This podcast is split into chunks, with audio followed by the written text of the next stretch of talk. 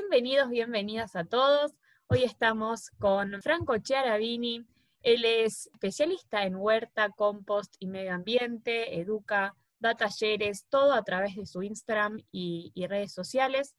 Es la persona detrás de Cuidar a la Tierra, que nos incentiva a generar cambios positivos y favorables. También tiene un podcast que se llama Cuidar a la Tierra y un newsletter. ¿Cómo está, Franco? Bien, muy bien, por suerte. Acá descansando un poco, tomando unos mates, aprovechando para charlar un ratito. Bien, y hoy encima estás en una semana especial. En, eh, eh, ¿Querés contarnos un poco lo que estás haciendo? Sí, sí, sí. Estoy ahora, justo esta semana del año, del 7 al 13 de septiembre. No sé en qué momento va a salir este podcast, pero bueno. Esta este, semana, sale esta semana. Ok, es la semana Mi Huerta Ideal, que la idea central de la semana es ayudar a las personas, a todas aquellas personas que quieran iniciar o mejorar su huerta y llegar a la próxima temporada con la mejor cosecha posible. Y esta semana mi huerta ideal la suelo repetir dos veces al año, no más que eso, así que bueno, aquellas personas que tengan ganas pueden aprovechar todo el contenido esta semana, que además también creo que lo central es como que estoy ahí todo el tiempo y contestando y contestando todas las dudas, como que eh, no siempre me hago el tiempo de contestar todo porque te imaginarás los miles de Sí. mensajes que me llegan, eh, pero bueno, estoy en esa. No, pero yo estoy en el, en el grupo de, de WhatsApp de mi huerta ideal porque justamente arranqué con mi huerta hace un tiempo, gracias a que te empecé a seguir en Instagram. Mi compost también lo arranqué gracias a cuidar a la tierra y soy fiel de que eh, las, todos los datos y la información que, que planteas en tus redes es verídica y sirve muchísimo eh, y, y me funciona bien. ¿Y hace, cuánto arrancaste con cuidar a la tierra y cómo arrancaste? ¿Cuánto querés que dure este podcast? Eh, el, el tiempo que, que tengas. Este, ¿cómo arranqué con cuidar a la tierra? Uf, es que, Más que nada, ¿qué te incentivó? bien, a mí, uah, ¿qué- ¿por dónde empiezo, no? O sea, voy haciendo la historia un poquito corta, digamos. Dale. En el, ¿qué tan atrás me voy, no? Pero en el 2019, el 16 de mayo, cumplí, ya me olvidé. Bueno, en el, sí, ¿el 2019 fue? Sí, el 2019, 16 de mayo de 2019, ya no me acuerdo cuántos años cumplí, pero...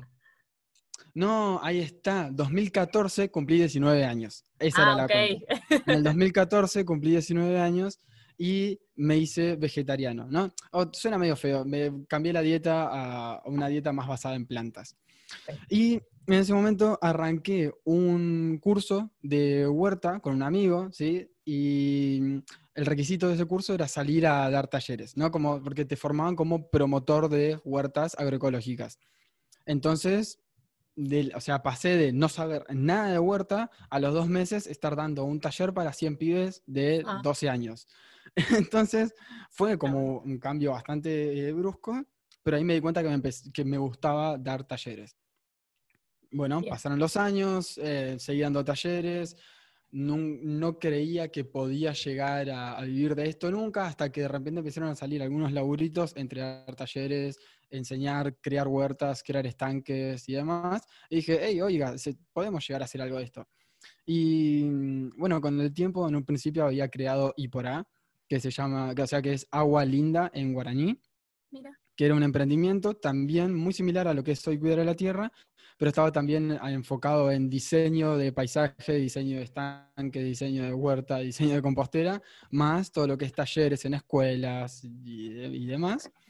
Em, pero bueno, eh, hubo muchas frustraciones, mm, hubo talleres en los que fue cero personas, eh, y, y así. Este, entonces se fue licuando un poco eso. En un momento decidí, dije, bueno, ya está, corto con Iporán, eh, doy todo de baja, que tampoco tenía tantas cosas. Y eh, arranqué con mi, mi perfil personal, con mi cuenta personal, empecé a hablar de, de cambio climático, empecé a hablar de, qué sé yo, de todo un poco, lo que me picaba. Y, y cuando, o sea, yo ya tenía en la cabeza de que, eh, o sea, en el 2017 había empezado a trabajar en un laboratorio Sí. y porque había estudiado eso. Estudié técnico superior en química, me recibí en el 2016 y en el 2017 empecé a trabajar en un laboratorio y mm, yo ya sabía que no quería todo esto, o sea, no quería trabajar en relación de dependencia, me di cuenta a los pocos meses que dije esto la verdad que no va por acá Y mm, bueno, como que buscaba cuál era la mejor forma de emprender para mí. Y me di cuenta que, o sea, viste, cuando vas a, ¿cómo se llama? Conectando los nudos o los puntos hacia atrás, viste, como decía Steve Jobs, no sé bien cuál era la, referencia, cómo lo decía. Pero, o sea, yo cuando era chiquito, le, le, dije alguna vez a mi vieja que quería ser contador de cuentos. Cuando estaba en el colegio y había que dar lecciones orales en grupo, y preguntaba, ¿quién va primero? Yo, yo. siempre. el, nerd. Este, mis compañeros me querían matar, porque yo era el único que estudiaba. A mí me encantaba pararme delante del aula y, dar las lecciones orales, y a mis compañeros no. Como que de a poquito me voy dando cuenta que yo ya esta pasión por enseñar ya la tenía de chico. Lo que pasa es que, que en algún punto no se fue desarrollando.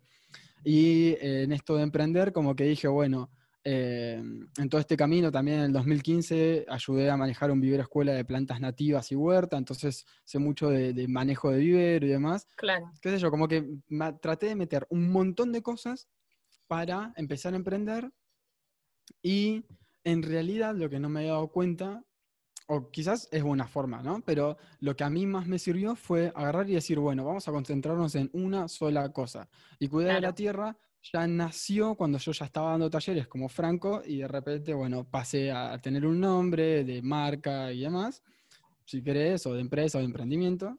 Em, y me enfoqué en lo que 100% ya me había generado ingresos, en lo que yo me siento cómodo, que es pararme frente a un montón de personas y contarles cómo arrancar su huerta, cómo arrancar su compost y, bueno, más o menos así este, arrancó Cuidar de la Tierra. Yo creo que amerita una charla bastante, bastante más larga, hay como bastante experiencia, eh, pero más o menos por ahí.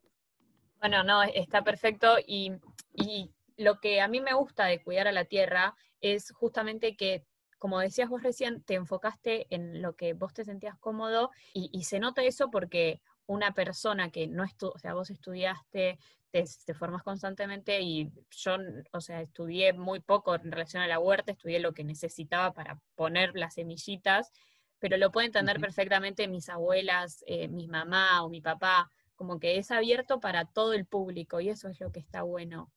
Sí, no, que a mí mm, una cosa que me quedó, Jairo Restrepo es un tipo muy conocido en el mundo de la huerta, no, no tienes por qué conocerlo. No, no lo conozco. Em, este, Jairo Restrepo Rivera es un chabón, es un fanático de la huerta orgánica, es, tiene, tiene gente que lo sigue, es como bastante popular.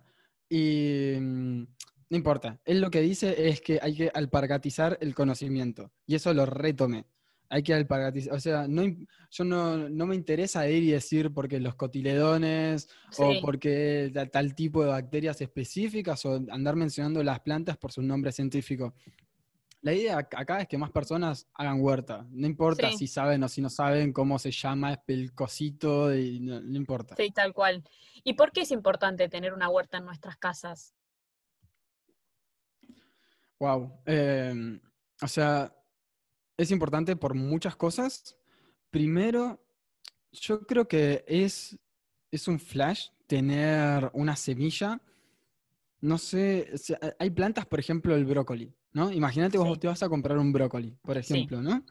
Y el brócoli vos lo ves, es una planta grande, ponele, ¿no? Dentro de todo, que te compras con el tallo, el tronco, ¿no? En mi casa le decimos eh, los arbolitos. Los arbolitos, perfecto. Bueno, el brócoli o el repollo también, que son dos plantas de la misma familia. Em, la semilla es tan grande como una semilla de chía. O sea, es, muy chiquita es súper, súper chiquitita. Y de repente ves, ves que de ahí empieza que vos le das las condiciones para que, para que germine. Una vez que germine se empieza a eh, desarrollar la planta. Y de repente ves cómo crece y el tiempo que tarda y cómo se empieza a generar, bueno, en el caso del brócoli, la, la inflorescencia, ¿sí? porque lo que comemos, lo que comemos del brócoli son eh, flores, eh, los pimpollos, digamos, las flores sin florecer. Em, o el repollo que se hace, ¿no? Que las hojas que se repollan del repollo, ¿no? Como todo el tiempo que tarda eso y vivir el proceso desde que o tenés un plantín o que conseguiste un plantín o que conseguiste semillas hasta que vos te podás comer eso, eso es hermoso. Y, y, es entender que no necesitas plata para alimentarte. Y mm, entender que con dos o tres metros cuadrados, de repente vos podés comer una ensalada todos los días de tu huerta, y si de repente tenés, eh, podés salir de tu casa y te das una vuelta a la manzana, te apuesto lo que quieras, a que seguro que hay un montón de yuyos que están ahí para ser comidos, no están para ser comidos, ¿no? Es, malísima esa oración, pero están ahí disponibles, si querés, para que vos puedas cosecharlos y utilizarlos. De repente hay dientes de león, flor de diente de león, hay, no sé, cerraja, em, bledo, eh, no sé, hay, hay, de todo, hay un montón de yuyos que tampoco conocemos tanto, les decimos malezas, cuando de repente son tanto más nutritivos que las plantas de la huerta. Entonces, para mí tener una huerta está bueno por el lado de la soberanía alimentaria, para entender que no necesitas eh, plata para comer, eh, que además la calidad nutricional es increíble. Y si lo querés ver por el lado ambiental, tener una huerta evita, o sea, no solamente te estás ahorrando plata por ir a la verdulería, sino vos pensás esto, todas las frutas, o sea, en promedio, ¿no? En promedio, un estudio que hizo, eh, lo publicó la National Geographic, pero no sé decirte si lo hicieron ellos al estudio, que es que dentro de Latinoamérica, cualquier, voy a ver si armo bien la oración. Dale, no hay drama.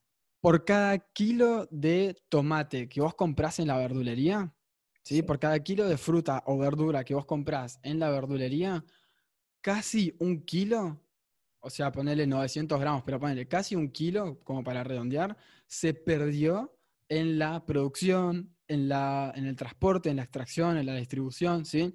O sea, desde que se empezó a cultivar, ponerle, o sea, se necesitan cultivar dos kilos de tomate, o, o, sea, la cantidad suficiente de plantas para dar dos kilos de tomate para que a vos te llegue un kilo de tomate a la verdulería. En cambio, vos lo que producís en tu casa no hay desperdicio. ¿sí? O, sea, o lo, que, lo que tenés lo comes y lo que no te comes, bueno, lo compostás o lo que sea, pero no hay desperdicio. O sea, ya estás ahorrando la mitad de la producción, aparte de gases de efecto invernadero, entre que está todo el transporte y la producción y el packaging si es que lo tiene y demás. Entonces hay, perdón, una disminución de la huella ambiental bastante grande ahí también.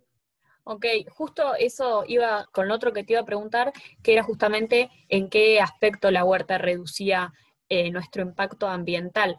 Eh, a mí me parece muy, como muy terapéutico también el hecho de tener una huerta en, nuestras casas. Es como que nos hace más consciente de lo que consumimos y de cuánto consumimos. Ponele, nosotros somos cinco en mi casa.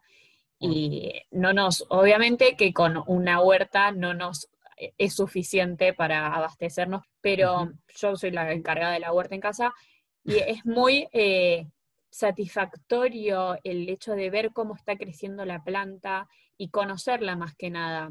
En, base a esto, hay muchos eh, nombres nuevos, o, o, no tan nuevos, sino, no sé, cosas que se fueron ampliando, o no sé cómo, el nombre específico, pero por ejemplo, en nuestras casas tenemos plantamos de manera orgánica o de manera agroecológica? Como, ¿Cuál es la diferencia entre lo orgánico y lo agroecológico? Si es que hay tal diferencia. Sí, em, los términos. este, para que, lo que pasa es que vos legalmente, si vos querés decir que, ponele, yo agarro y produzco menta y te la quiero vender a vos, y te digo, esta menta es orgánica, porque realmente, o sea, es orgánica porque no le puse ningún pesticida, no le puse ningún agroquímico, no, nada. Y eso, perdóname que te interrumpa, eh, eh, a diferencia de lo que nos venden en la verdulería, ponerle en la esquina de mi casa, eso no es orgánico porque, no, porque sí lo ponen pesticidas. Claro, lo que a vos te dan en la verdulería de, tu, de la esquina de tu casa, donde sea, no necesariamente tenga pesticidas, probablemente sí, pero, o sea, puede que tenga fertilizantes químicos, eh, puede que, o sea, puede que algún químico haya estado en contacto con esa planta, ya sea fitosanitario o, o sea, en el sentido de para curar plagas, para curar hongos o para nutrir a la planta, porque de repente se malgasta tanto el suelo o la tierra que no la cuidan y que le tienen que poner fertilizantes químicos, digamos. Y el cultivo orgánico es cuando no se utiliza nada químico, sino que se utiliza todo lo natural. Este, sí se usa en algún que otro preparado, este, no sintetizado químicamente, sino que es algo de, origen natural. Y, o sea, y para, decir que es orgánico, vos o sea, hoy hay un organismo, o creo que hay varios ya, que certifican que lo que vos estás haciendo es orgánico. Y que vos digas, hey, te vendo esto orgánico, si no tenés el certificado, es ilegal. O sea, o necesitas el sello. Necesitas el sello, exactamente. Es como el sello de este SINTAC. O sea, vos podés decir, mirá, esto no tiene gluten, no tiene trigo, no tiene avena, cebada, centeno, pero este, si no tiene el sello, es una cuestión de confianza. Claro, con la persona, porque capaz que es una persona que es una pequeña productora, ¿verdad? O, no sé, tu tía o qué sé yo, alguien que cocina sin tac, pero desde onda, digamos. Claro. Em, entonces eso pasa con la agroecología, porque, o sea, la agroecología vos la podés ver como un método de cultivo, ¿sí? Que es es como podés estudiarlo más con un método de cultivo, que agarra cosas de cultivo orgánico, pero que también agarra cosas de eh, los ingenieros agrónomos y un poco del cultivo tradicional, es como que va mechando como sistema de cultivo, pero una, una verdura que, vos te la que a vos te la venden como agroecológica, es una verdura orgánica. Lo que pasa es que si dicen agroecológica, no es ilegal, no, hay que pagar ninguna certificación y la agroecología está basada en la confianza. Vos confías en que la otra persona no usó nada. En cambio, en lo orgánico, vos sabés que esa persona fue... Eh, o sea, ¿y cómo logran el sello, no? Este, a esas personas se las auditan durante años para ver qué prácticas usan, para ver cómo crecen las plantas, cómo crecen los frutos, que no usen ningún tipo de químicos. O sea, es mucho más riguroso y realmente te están diciendo eso, o sea, yo, la organización de acreditaciones argentinas o quien fuere, te dice, yo te certifico que este producto que estás comprando es orgánico. Lo agroecológico es basado en la confianza. Claro, ok, perfecto. Y puede ser que lo agroecológico también tenga que ver con no plantar todos los tomates juntos, sino como irme echando un tomate y una menta y, no sé, y una lechuga al lado, ¿puede ser? Sí, puede ser, pero es como el orgánico también. O sea, ah, si vos querés, si vos querés, o sea, ah, es como orgánico es sin químicos. Vos de repente podés tener, podés tener un monocultivo de tomate y de repente, no sé, no, no tratarlo de, no sé, o, no, sí, no poner ningún químico sin ni nada y por más que sea un monocultivo va a ser orgánico. O sea, la, la idea de orgánico es no usar ningún tipo de químicos. pesticidas, claro. Y la idea de, agroecológicos, sí, la agroecología lo que busca es generar un ecosistema o un microecosistema, de la forma que fuere, eh, de tu huerta, digamos. Que con los años se vaya generando esta suerte de diversidad de plantas y animales que ayuden a que la huerta se vaya regulando sola. Sola, perfecto. Sí, es, un poco la idea del método, porque también, o sea, es, diferente el método, porque en sí, bueno, ya que estamos dentro del curso completo, Tu Huerta Ideal, yo explico cerca de 11 métodos de cultivo eh, orgánico, que todos son orgánicos, pero de repente tenés el cultivo orgánico tradicional, que es lo que eh, hace Jairo Restrepo, que es el que te decía recién, tenés el cultivo sinérgico, tenés el agroecológico, tenés el no dig o no arado, tenés el biodinámico, el biointensivo, tenés un montón de métodos de cultivo. Cada uno plantea algo distinto, pero todos son orgánicos. Perfecto, es loquísimo toda la, variedad, lo que decías antes también en relación a las plantas que, están mal vistas y que tienen un montón de nutrientes también, eh, la cantidad de formas de cultivo que hay y conocemos tan pocas o con una con suerte. Eh, y en relación a esto, ¿vos crees que si todas las personas en Argentina por lo menos tendrían una huerta en sus casas, terminaría con el hambre? O, o, por lo menos, no sé, se, tendrían lo que decís vos, eso de, soberanía alimentaria. Sí, o sea, a ver, hoy por hoy... a mí, me, perdone, a, a, mí me flashea mucho pensar en eso, en que si le das 10 semillas a una persona, esa persona puede fabricar sus, alimentos y pasar de no tener comida a tener tomates en su casa. Sí. Sí, bueno, es, la verdad que es una locura y es hermoso. Y, o sea, soberanía alimentaria puedes tener en varios niveles, si querés. En no gasto plata en aromáticas, no gasto plata en verduras de hoja, no gasto plata o gasto la mitad de la plata en la verdulería que gastaba antes. O ya te vas a niveles más grandes en no eh, gasto plata en comida y toda la comida que como es la que genero. Como hay un tipo que se llama Rob eh, Greenfield, que lo hizo durante todo, creo que el 2019 o el 2018, durante todo ese año, todo lo que comió, o lo cultivó o lo recolectó él. Uh, está buenísimo, lo voy a buscar después. Es una experiencia genial. El chabón, eh, nada, vive con 40 cosas, creo, da vueltas por el mundo, no tiene ahorros, no tiene seguro social. Es como, o sea, es, un extremo, pero te demuestra que se puede. Y se puede. Y, el, y sabes qué tiene de lindo lo que hizo, que es que no es que fue y cultivó en su patio sus verduras. Lo que hizo fue, se fue, creo que eso lo hizo en Miami, Em, agarró y fue tipo casa por casa y dijo, hey, mira, tengo esta idea, tenés un espacio en, el fondo de tu casa que me, armo una tiny house y, empiezo a cultivar y te doy parte del cultivo. Y así hubo varias personas que le dijeron que no, pero hubo una señora que le dijo, sí, sí, mira, tengo el patio disponible, así que el chabón fue, se hizo una, casita pequeña, ¿no? Una tiny house, empezó a cultivar ahí, le daba parte de la cosecha a la señora, él se quedaba con parte de la cosecha, y después también, además de eso, no sé, a un montón de vecinos, el chabón iba y hablaba y eh, tenía como huertas por todos lados. Además, como estaba ahí en Miami, podía ir él, eh, o sea, yo quizás no estoy tan a favor, pero el, chabón, bueno, este, pudo suplirse de todos los alimentos, pero iba y pescaba en el ah. mar, pescaba en el río, pescaba, creo que había como pequeños lagos, es como que tenía también, o sea, se alimentaba de la, de, la carne eh, de los pescados, Y también en esa zona crecen muchísimos frutales, entonces tenía mucha, mucha fruta, tenía huertas por todos lados. Entonces, poder se re puede. Después, más o menos se estipula que si vos tenés una dieta dentro de todo basada en plantas, con una hectárea, digamos, de cultivo para vos, este, no quiero decir mal los datos, ¿eh? pero más o menos, o sea, Ahí está, con una hectárea deberían poder sacar todos los recursos que vos necesitas en tu vida, digamos, o sea, en un año, ponele. Claro. Pero todos los recursos, no solamente la comida. ¿El agua, ponele también? Claro, o sea, vos cuando, cuando calculás tu... Eh, Consumo anual. no, tu, huella ambiental, tu... Eh, ¿Huella de, de carbono?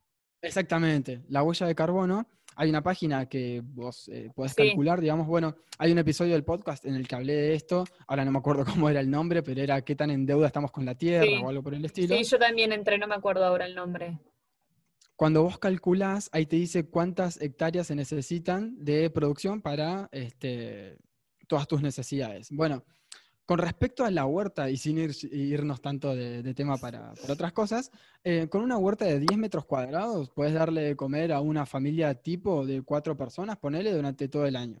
Wow. Eh, y, es, o sea, teniendo una huerta intensiva de no tanto dejo, dejo plantas para ver qué pasa, dejo plantas para semillas, sino como, hey, voy a cultivar para producir, se puede, Sí, con una huerta de 10 metros cuadrados, que tampoco es algo muy grande, puedes generar un montón de alimento. Y poder se puede, y yo creo que tampoco no todo el mundo va a querer cultivar sus alimentos, sino que está bueno esto de, bueno, cultiva, quizás uno cultiva más y termina vendiendo o regalando, o se arman huertas comunitarias, pero que yo creo que se recontra puede. Sí. Y bueno, justo el otro día también estaba escuchando un debate entre Ay, ¿cómo se llama este chico? Creo que se llama Bruno. Bruno. Rodrigo. Bruno, ¿lo tenés? El chico de Jóvenes por el Clima. Sí, sí, sí. sí, ¿La, escuchaste la charla? No, no escuché la charla. Con el CEO de Singenta. Ah, ok. Bueno, fue, e, es una charla de debate de unos 50 minutos que está muy buena. Y Bruno ahí defiende frente a la. o sea, la verdad que se plantó re bien frente al CEO de, de Singenta y defiende como un modelo agroecológico puede generar más producción y que nos puede alimentar a todos mejor que el modelo tradicional. Este, pero bueno, hay un montón, montón, montón de trabas eh, detrás de todo eso.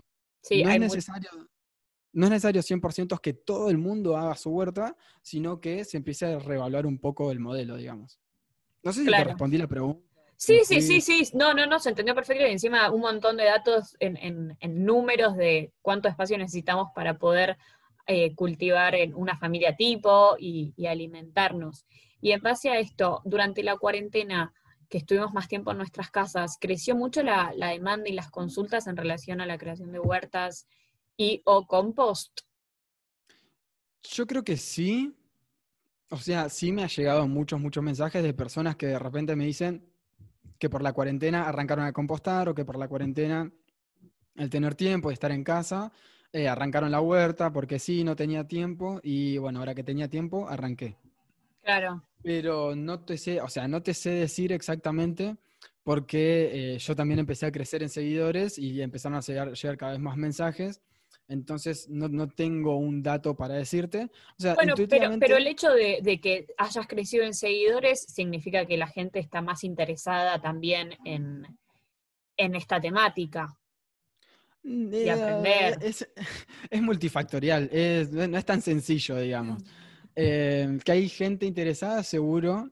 Este, yo, o sea, intuitivamente te puedo decir que sí.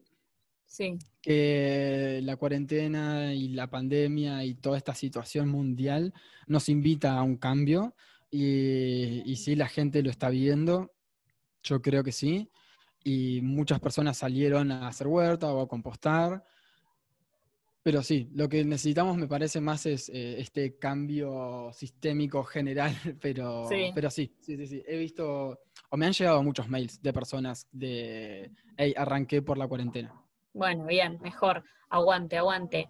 Y tengo una pregunta en relación al compost, que me surgió eh, pensando. Yo tengo un residuo orgánico que tendría que ir al compost, pero va al tacho común. Esa basura del tacho común llega al, eh, al SEAMSE, el, sí, al, no me salía, al residuo sanitario. Eso, igual, ¿no se composta solo? O sea, ¿no se transforma en tierra igual? ¿O al haberse contaminado con el plástico, se transforma en tierra igual, pero esa tierra no es fértil, por lo tanto contamina. No sé si se entendió.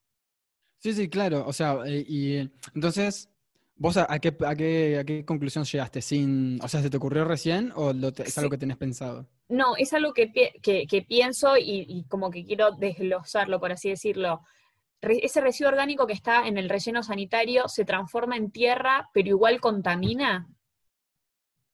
Bien, bueno, hay, es que ahí hay varias cosas, ¿no? Me encantaría tener un pizarrón para ir eh, desarmando esto ¿no? en partes. Pero primero, si vos tenés, el compost es el producto de descomposición de residuos orgánicos en presencia de aire y agua. El producto del compost no es tierra.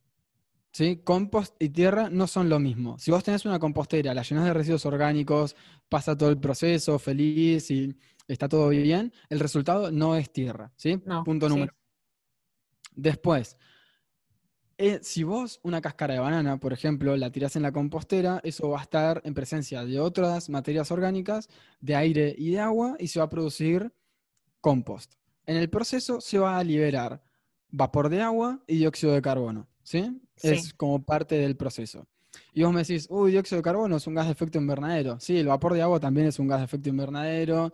Eh, hay un montón de gases de efecto invernadero. Y es un tema que me encanta porque, o sea, viste que yo soy medio nerd y, estudié química y, estudié a fondo cómo se produce el, efecto invernadero. Pero bueno, si querés lo dejamos para otro momento. Em, pero si vos agarras una cáscara de banana y la tirás a la basura, el problema no es que está rodeada de plásticos y que ese plástico va a perjudicar, si querés, al supuesto, hago comillas, la gente no me ve, eh, compost final, cierro comillas, sino que al estar rodeada de plásticos, aluminio, metal, lo que sea, y toneladas y toneladas. El último dato que tengo, y ya después el, el SEAMSE no, no sé si no libera más o no, no he visto, pero acá el lugar que resguarda o que al que llegan todos los residuos orgánicos del de, eh, área metropolitana de Buenos Aires o de gran parte del área metropolitana de Buenos Aires, que es el SEAMSE, que lo tengo acá nomás, yo, yo vivo en San Miguel, lo tengo acá a la vueltita, llegan 18.000 toneladas diarias. Uf, es un montón. Y eso, que perdóname, tengo el dato, em, durante la cuarentena disminuyeron un montón los residuos que llegaban. Y sigue Uh, siendo un montón. Perfecto. Bueno, entonces, bueno, si querés, charlamos con el 18.000 toneladas, pero es un montón, ¿no? Es un Sigue siendo un montonazo. montón. Y lo que tiene es que se compacta todo. Entonces, ahí lo que va a pasar no es compost. No hay una degradación. Ya llegó, ya llegó. Perdón, no, se perdón. va, no se va a compostar porque el compost se produce, como dije hace un ratito, en presencia de aire y agua. Entonces ahí no vas a tener aire, va a estar todo compactado. Pero ¿qué pasa? Naturalmente eso se va a descomponer porque eh, así sucede en la naturaleza. Pero cuando en la naturaleza no hay aire, las encargadas de descomponer eso son las bacterias anaeróbicas, que para poder descomponer eh, o en el proceso de descomposición de esa materia orgánica, lo que producen son lixiviados, ¿sí? que son ácidos débiles, que, bueno, para aquella persona que sepa de, de química, no son ácidos débiles, no son ácidos, eh, no son ácidos fuertes, sino que son débiles, pero igualmente pueden eh, contaminar suelo y agua. Si vos haces compost, el dióxido de carbono que genera una cáscara de banana es, que es ínfimo comparado con el metano que va a producir en, en un relleno sanitario y que eso va a ser un impacto importante en la capa de gases de efecto invernadero. Y eh, en total, digamos, como son tantas, tantas, tantas toneladas y se sabe que aproximadamente el 50% de los residuos, eh, la- que la basura, o sí, que los residuos que saca una, una familia, digamos, que son hogareños, el 50% son residuos orgánicos, Orgánicos. que son residuos que se podrían estar compostando. Y ahí el, el cambio de, de impacto es, es enorme. Y se sabe también que, dependiendo del país, el- los eh, landfill, que son los rellenos sanitarios, son como la segunda o la tercera causa, o la mayor causa de Mayor. producción de gases de efecto invernadero. Sí, es una banda. Nosotros cuando empezamos a hacer compost nos empezamos a dar cuenta de, eh, se empezó a expandir más el tiempo que tardamos en cambiar la bolsa de residuos, porque todo terminaba en el compost, entonces eso está bueno, como nos, la concientización de la cantidad de residuos que, que usamos, que producimos.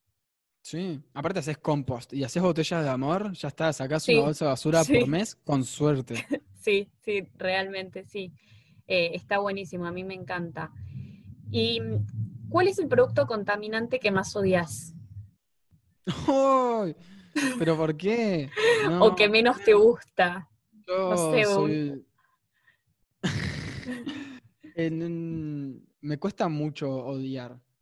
Sa- ¿Sabes que sabía que me ibas a responder esa pre- así? tipo, te juro que lo sabía. No, no O que, sé. que menos te gusta o que menos utilizarías. Ay, dame, dame más marco porque me, me- Bueno, me sacaste cambio, cambio, cambio. ¿Cuál es la actitud ecológica que más te gusta? eh, la actitud ecológica. O el hábito. Bueno, em, a mí me gusta mucho. Ay, es que su- también es súper amplio. Eh, pero bueno, si, si tengo que ir por un Hay lado, que siempre elegir, hay que ir- elegir. Siempre, siempre voy a elegir el cuidado de uno mismo. Porque vos podés, si querés, eh, empezar una revolución verde, o sea, no verde, ¿no? Porque ya sabemos lo que fue la revolución verde. Pero si vos querés empezar una revolución en, en contra o porque no estás a favor de este sistema, pero si no te sentís bien, es como no vas a poder. Y de repente, bueno, uno mismo o uno mismo es, eh, o sea, salud física, emocional, mental, financiera. eh, es como que hay varios aspectos de la salud de uno, de- de uno como persona, este, que hay que cuidar antes que, que cuidar a la tierra.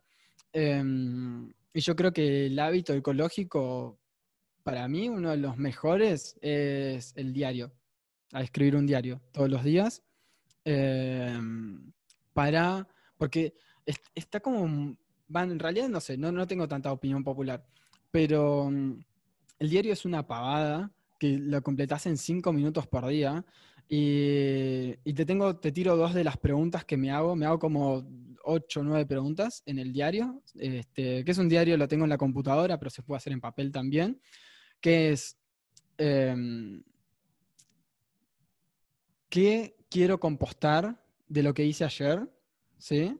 Para hacer una suerte de compost emocional en el sentido de, y con, con la fórmula de cuando hice o, o cuando pasó X, hice o me sentí Y y me gustaría haber hecho Z. Ah, Entonces, espectacular, Franco. Es re lindo. Entonces, eh, ahí eso te sirve a vos. Primero, o sea, ya una vez lo escribís. Entonces, bueno, ya hiciste el trabajo, el ejercicio mental que te lleva a escribir eso es enorme. El reconocer que hay cosas que te hubiese gustado, reaccionar diferente, hablar diferente, haber hecho otra acción, lo que sea, haber pensado otra cosa. Y otra pregunta que me hago también es, que, es eh, la misma pregunta que tiene dos variantes, que es, qué es lo mejor que sembré o qué es lo mejor que coseché, que es más o menos qué es lo más lindo que pasó ayer.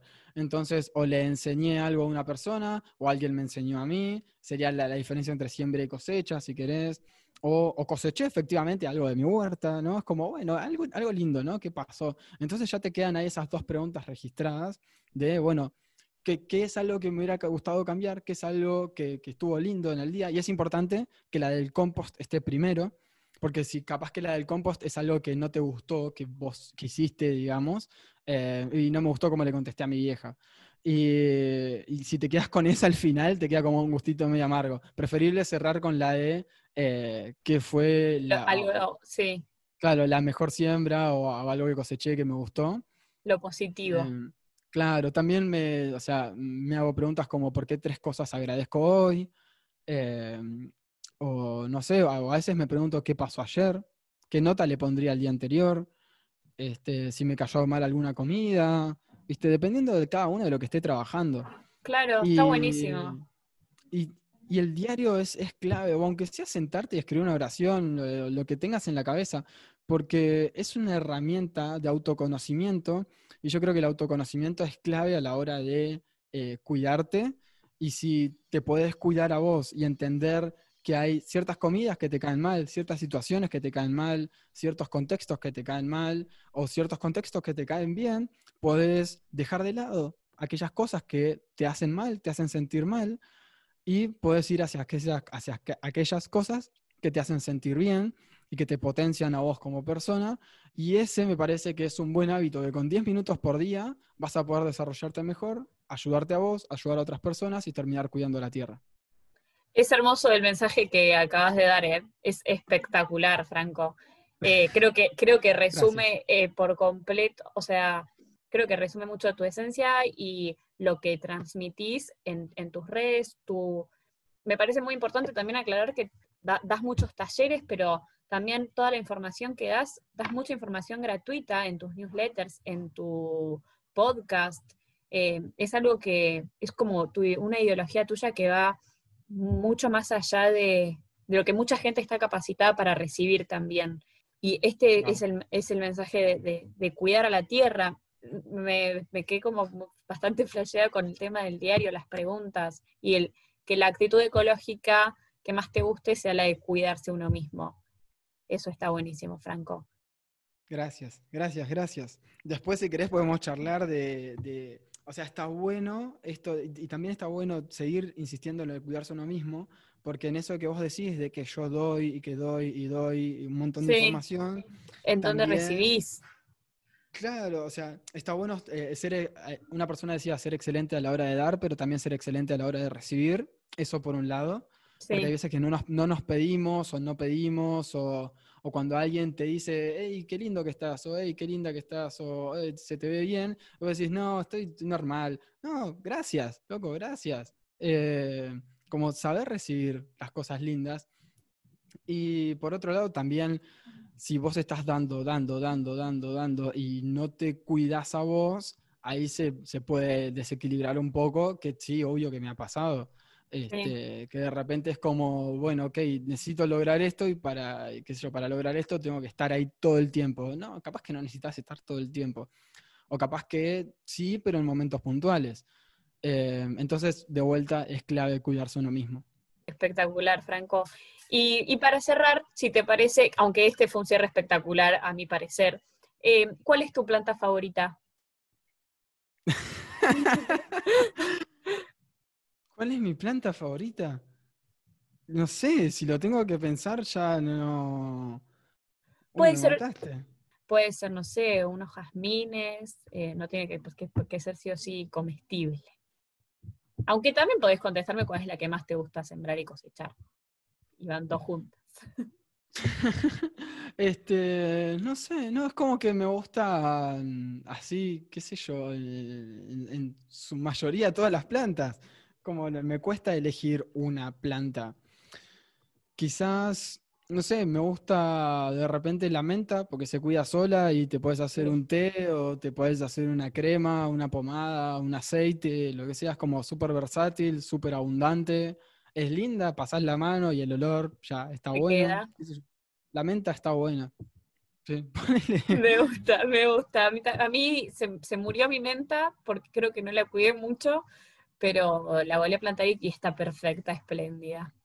Em, pero es una gran planta muy linda y muy aromática. Bueno, Franco, em, te podemos encontrar en Cuidar a la Tierra. Nuevamente lo vamos a decir. Estamos en la semana de mi huerta ideal. Eh, das talleres, das cursos. ¿Querés contar un poco eso? ¿Cómo es el, cronograma, si es que tenés un cronograma?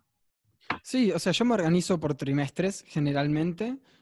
Ahora está terminando este trimestre y la última gran acción va a ser esto de mi huerta ideal, o sea, la semana mi huerta ideal, que el, o sea, el desencadenamiento de la semana Mi Huerta Ideal termina siendo la apertura de inscripciones del curso Tu Huerta Ideal.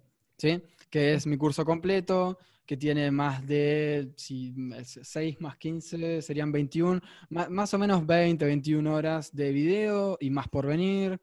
Em, o sea, y hoy justo hablaba con una persona, que, con un amigo, digamos, que me decía, ¿y, por qué hacer un curso y, no con toda la información que hay en Internet? Y justamente, o sea, hay, un montón de información en Internet, hay mucha información eh, desordenada, y lo que planteo en el curso es información ordenada que te va a ayudar a estar desde cero o desde el punto en el que estés hasta poder lograr tu huerta ideal. Y además, todos los meses hay un taller nuevo y tenemos talleres, por ejemplo, de cómo generar ingresos a partir de lo que sabes en huerta y compost. ¿sí? Talleres que nunca salieron a la luz, pero que están dentro del curso. Hay creo que 11 o 12 talleres extra. Em, no sé cómo decirte también la, eh, la red alimentaria del suelo y ahí hablamos de todos los bichos y de cómo preparar un compost ideal para la huerta, como cosas bien puntuales. Pero bueno, ese curso bien, bien, bien completo va a abrir las inscripciones al cierre esta semana. Y después, todos los meses, o una vez al mes o dos veces al mes, hay apertura de inscripciones para talleres, em, que son dos talleres generalmente, o tres, que es, eh, a ver si me acuerdo los nombres, Compostar Simple y Sin Problemas, que es el taller de compost, que es un taller que está dentro del curso Tu Huerta Ideal, y em, Huerta Sana y Productiva, que también es otro taller que está dentro de Tu Huerta Ideal, pero es un taller también que doy mensualmente. Em, Perfecto. Y, además, bueno, también recibo, doy asesorías, pero eso, dependiendo de los momentos y demás, pero también doy asesorías. Perfecto, Franco. Eh, está espectacular lo que haces. Eh, ya te digo, yo aprendí un montonazo, quiero seguir aprendiendo porque me parece que es un mundo en el cual nunca dejas de aprender cosas nuevas y muy hay innovaciones todo el tiempo en, cómo cultivar algo mejor, en cómo compostar mejor. Siempre se puede ser un poco mejor en, en lo que hacemos y en cómo lo hacemos. Eh, te recontra, agradezco por esta, por esta charla, por esta entrevista, te juro que seguí aprendiendo un montón. Eh, y, tenés algún eh, libro para recomendar? La huerta sobre el cambio climático. Bueno, primero gracias, gracias a vos. La verdad que es súper nutritiva esta charla, la, disfruté mucho. Y libro para recomendar sobre huerta.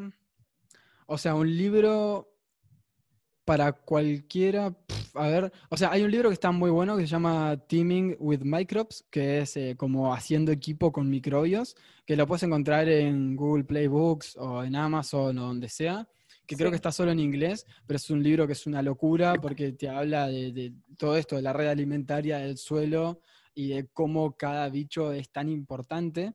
Y tienen otra serie que es Steaming with eh, Fungi, o, como se pronuncie, Fungi, eh, y, con nutrientes también, que están muy buenos esos libros. Pero si querés, qué sé yo, un libro como general, abarcativo, el que está muy bueno es el del Horticultor Autosuficiente 2 de John Seymour, em, que es un libro bastante viejo, con ilustraciones antiguas también, que está súper lindo, em, pero no es un libro con el que me casaría, simplemente toca de todo. Ok. Y em, no sé, sí, o sea, y después, qué sé yo, libros de cambio climático leí hace mucho tiempo y ahora ya mucho no leo. Este, pero, pero por ahí, nada, por ahí puede haber. Ok, por ahí andamos entonces. Bueno, Franco, nuevamente, mil gracias por esto y, nos, nos, seguimos informando y aprendiendo en la semana de mi huerta ideal y siempre en tus redes, Franco. Muchísimas gracias. No, por favor, muchas gracias a vos, que tengas un muy lindo día. Y gracias por cuidar a la tierra.